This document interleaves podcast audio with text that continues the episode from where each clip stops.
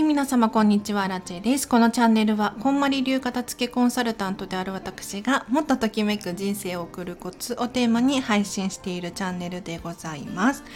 ということで本日もお聴きいただきありがとうございます。早速今日のテーマなんですが今日はですねちょっとねこの話をもうせざるを得ないというかしたくなってしまったので、まあさってでもよかったんだけれど今日話しますね。お片付けで世界平和っていう話をしていこうかなと思います。これ皆さんご存知かしら？こんまりさんが片付けで世界を平和にするとか世界をときめかせるとか、まあ、こんまりさんだけではなくって、えっと、多分こんまりメディアジャパンの社長のねサンディさんだったりとかあと私たちチームこんまりこんまり流片付けコンサルタントみんな口を揃えてこの目標を掲げているんですけれどお片付けで世界平和です いや何をねそんなね大きな目標とかっておっしゃる方いると思うんですよ。であとこのチャンネルを聞いてくださってる方の中にはねお片付けが好きとかお片付け得意とかお片付け終わったよっていう方も中には聞いてくださっているみたいなんですよね。ただそうしたお片付けが得意な方からもそのお片付けと世界がときめく世界が平和になるっていうのが結びつかないっていうそういう方多いと思うのでちょっとここは片付けコンサルタントである私が説明をさせていただこうかなと思います。まずなんでお片付けであのこんまりメソッドで言うとときめきっていう基準を設けてるんですけれどなぜときめきなのかっていうとですねこれ皆さんそうだと思うんですけれどこの現代社会において本当にこう物やことですね情報も含めていろんなものが増えすぎてしまっているんですよ。例えば100円ショップに行けばもうありとあらゆるものが揃っていますよ。で日本人でね日本に生まれてもう食べるものがないとか着るお洋服がないとかっていう方はかなり少数派だと思います。で特にこのスタンド FM を聞いてらっしゃる方っていうのはおそらくスマホでね聞いてくださってると思うのでそういうそのめちゃめちゃ貧しいんですみたいな環境の人ってまずいないんじゃないかな。なんか生活保護とかもあるしね。うん。で、でですよ。他にもこう物理的なものも増えている。手に取りやすい価格になっていることに加えて、目に見えないものも増えてきております。例えばかつてだったらこうスマホじゃなくてねガラケーの時代だったら電話帳に登録できる人数って決まってたはずなんですよ。わかりますか？覚えてますか？私はねちょっとあんまり覚えてないんですよね当時あんまりガラケーを使ってなかったからあんまり覚えてないんですけれど確かに友達めちゃめちゃ少なかったなって思いますでスマホになった途端にね Facebook やら LINE やら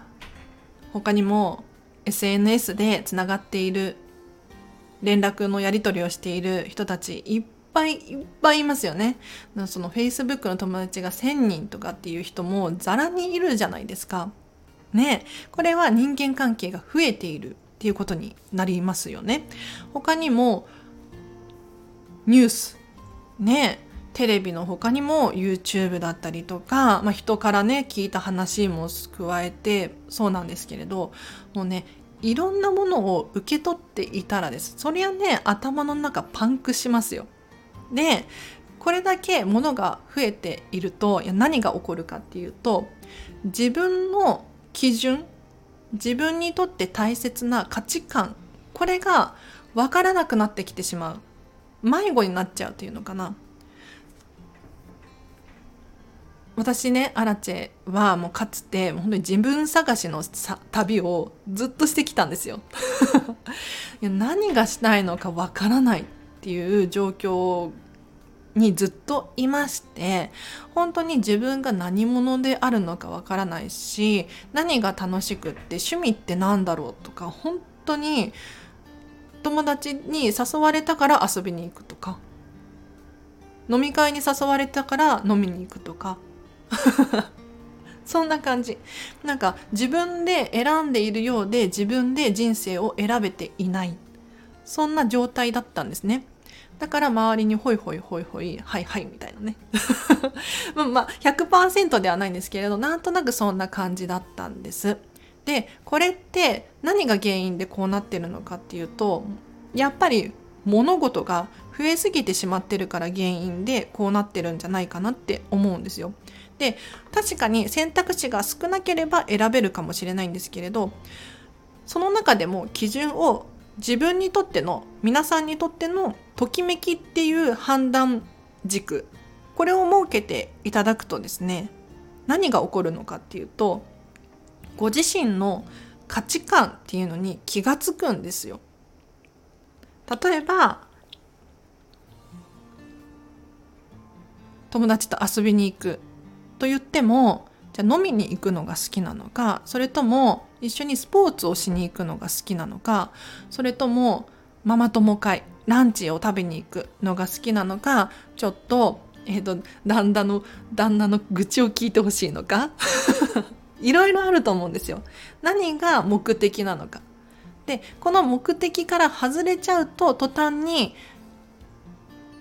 自分の基準がわからなくなってしまう。だから少しでも楽しいなっって思うものをどんどん増やしていく。これもお片付けのうちの一つなんですよ。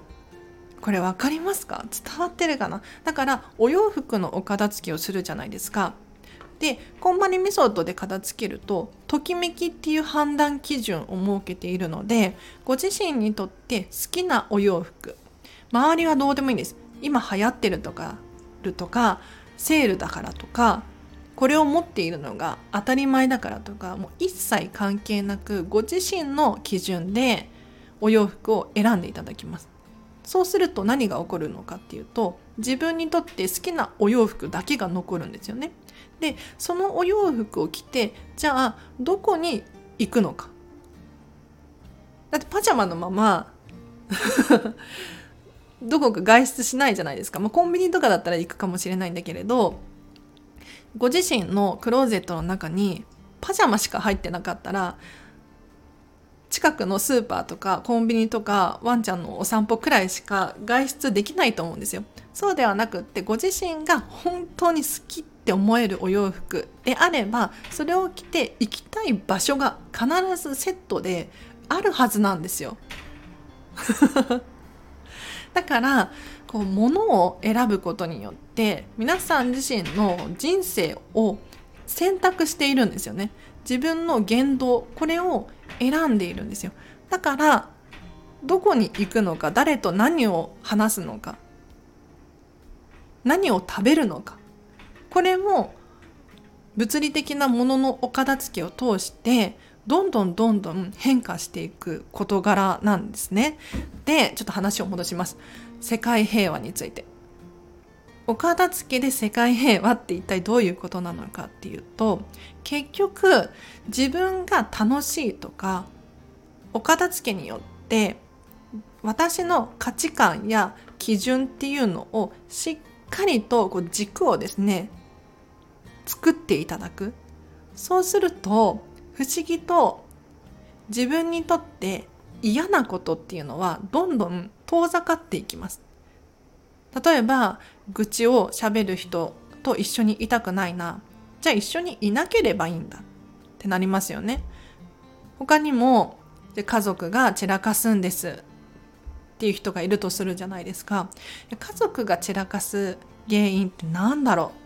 う。もしかしたら自分自身がお片付け100%終わっていないからかもしれない。こうして一つ一つのものやことに型をつける。ご自身にとっての例えば過去とか未来とか不安や執着っていうのがあると思うんですけれどこれを片付けていくとですね今現在何が大切で何をもっと必要としているのかっていうのが明確に分かってくるんですよ。そうするとですね例えばもう人のことなんて割とどうでもよくなって もちろんねあのお子様がとかだ主人がとかってあるかもしれないんですけれどあのまずは自分を大切にする。でさらにお子様がいることによって自分もハッピーになる。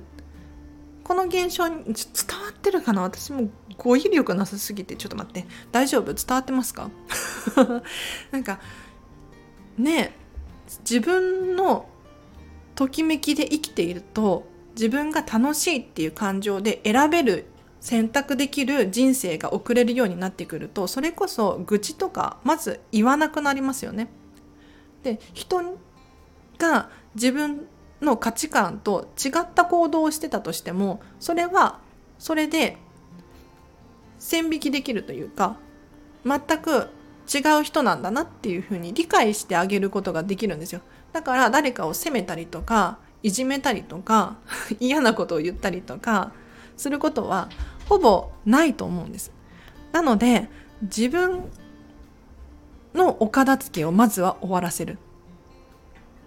でときめきっていう価値観で物事を選ぶ。そうするとですね不思議と楽しい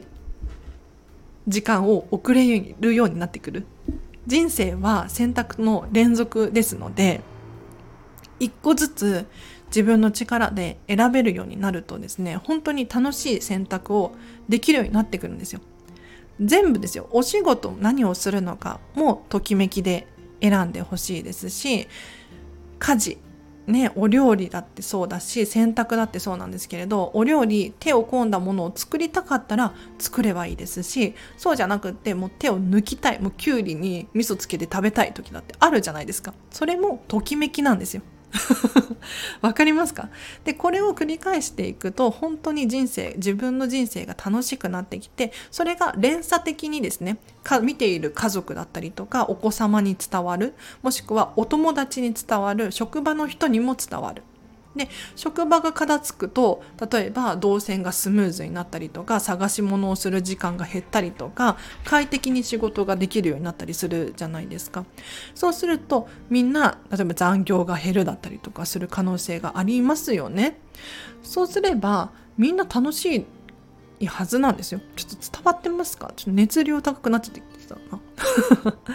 なので本当に自分にとっての大切なもの自分がときめくものっていう基準でお片付けをしていくとですね。世界が平和になってくる。でもし今現状お片付けできるんだけれどお片付け苦しいっていうふうに思っていらっしゃる方がいらっしゃったらもっと片付けることができるかもしれないです。かつての私もそうだったんですけれどあの頑張れば片付けができる状態だったんですね。あのお片付けに関しては困ってなかったんですよ。本当に。シェアハウスに住んでたしなんか自分のものもね少なかったので押し込めば入るんですよね。で割と快適な空間を保ててはいたんですが何が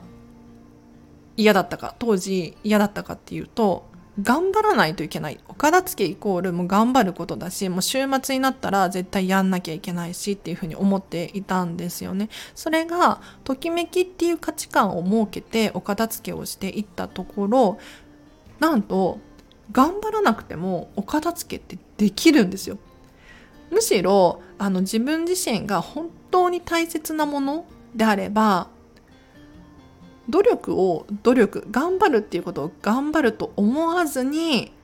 しっかりとお手入れしてあげることができるんですよ。もう可愛い可愛いっていうものたちに囲まれているからもう全部を大切にしたいんですね。その大切にしたいものたちをこう無限にできないじゃないですか。ポイポイってできないでしょ？皆さんも多分お持ちだと思うんですけれどちょっと高かったバッグとか高かった靴とか時計とかわからないけど大切なものって大事にしまっていると思うんですよ。これが全てのものがときめきときめく基準を設けて選びきるとですねそういうふうに全部できる。なのでぜひねちょっとときめきっていう判断基準を設けていただいてぜひお片付けを終わらせていただくともうね人は人ですから。うん。自分が楽しい。であの人楽しそうだなってなってくるとお子様なんてね特にそうだと思うんですけれど楽しそうにしてる人見ると楽しい自分もやりたくなるんですよね。だからお洋服畳むの楽しいよっていう風に伝えていけば多分楽しくお洋服畳んでくれると思うんですよ。それがパパとかママがいやいやもうお片付けしなさい。なんでお片付けしないの？とかお片付けつらい苦しいとかっていう顔をしてお片付けをしていればそりゃお子様もあ片付けイコール辛いことなんだなっていうふうにもう脳にインプットされちゃうのでそうではなくて楽しいんだよっていうのを植え付ける。うん。だってねディズニーランド楽しいじゃないですか。ディズニーシー楽しいでしょ？これはもうイコールじゃないですか。ディズニーイコール楽しいみたいな。まあね中には嫌な思い出がある人いらっしゃるかもしれないんですけれど。うん、でもお片付けも同じでお片付けイコール楽しい。お片付けをすれば人生が豊かになるとかっていう風にね思っていただけるといいかなと思います。では以上です。伝わりました？なんか今日ねそう話したかったのよ。あじゃあこれ話して終わりにしようと思うんですけれど私たちチームこんまりこんまり流片付けコンサルタントはですねオーガナイズ・ザ・ワールドというこの言葉を目標に掲げて活動をしております。みんながそうなんですよ。全員が100%オーガナイズ・ザ・ワールドっていう目標を掲げて行動をしてるんですね。で もう訳すと、まあ、世界を整える世界を片付けるっていうことなんですけれどときめきによって世界を整えるとその連鎖がどんどん広がっていって世界が片付く片付けが終わった世界っていうのは愛で溢れていると私たちは本気で信じています。はい、なのでこの「オーガナイズ・ザ・ワールド」っていう目標を掲げて全員が行動しているんですよね。だってもう正直な話あのお金のためだけではこの仕事できないんですよ。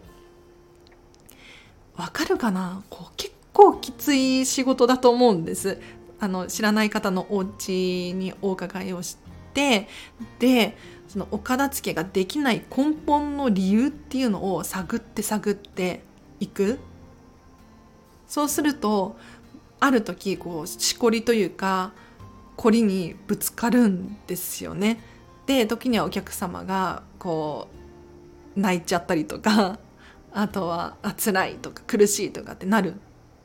でもそれにずっと寄り添い続けてお片付けが終わると本当の自分らしい。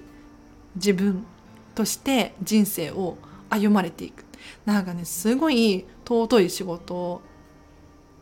です。だからその本当にこのオーガナイズ・ザ・ワールドっていう目標があるから私たちは行動活動をしているっていう感じですね。ということで皆様熱く語らせていただきましたがいかがだったでしょうか？あのお片付けがこれからだよっていう方もお片付けはもう終わってるんだよっていう方もですねもしかしたらときめきっていう基準をもっともっと物理的なものや非物理的なものにフォーカスして考えるとより自分ご自身の人生が楽しいものになっていく。でそれが連鎖反応でどんどん広がっていくことができればもっと世の中はハッピーになるんじゃないかなと思います。では以上です。ちょっと長くなっちゃいましたが、今日もお聴きいただきありがとうございました。お知らせがあります。こんまりさんの本が無料で読めます。こちらはですね、Amazon のオーディオブックなんですけれど、初月限定で、あ、30日かな ?30 日間限定で、Amazon オーディブルが聞き放題なんですよ。でこの中にこんまりさんの本も含まれていますのでまずはちょっとこんまりさんの本をここで聞いてください そうするとお片付けのやり方一通り学べますからうん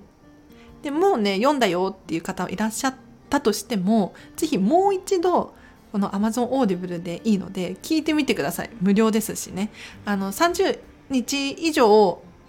経っちゃうと有料。月額1500円かな。かかっちゃうんですけれどそこで大会してもらえればあの無料のままなので、はい、30日間はこんまりさんの本が聞き放題。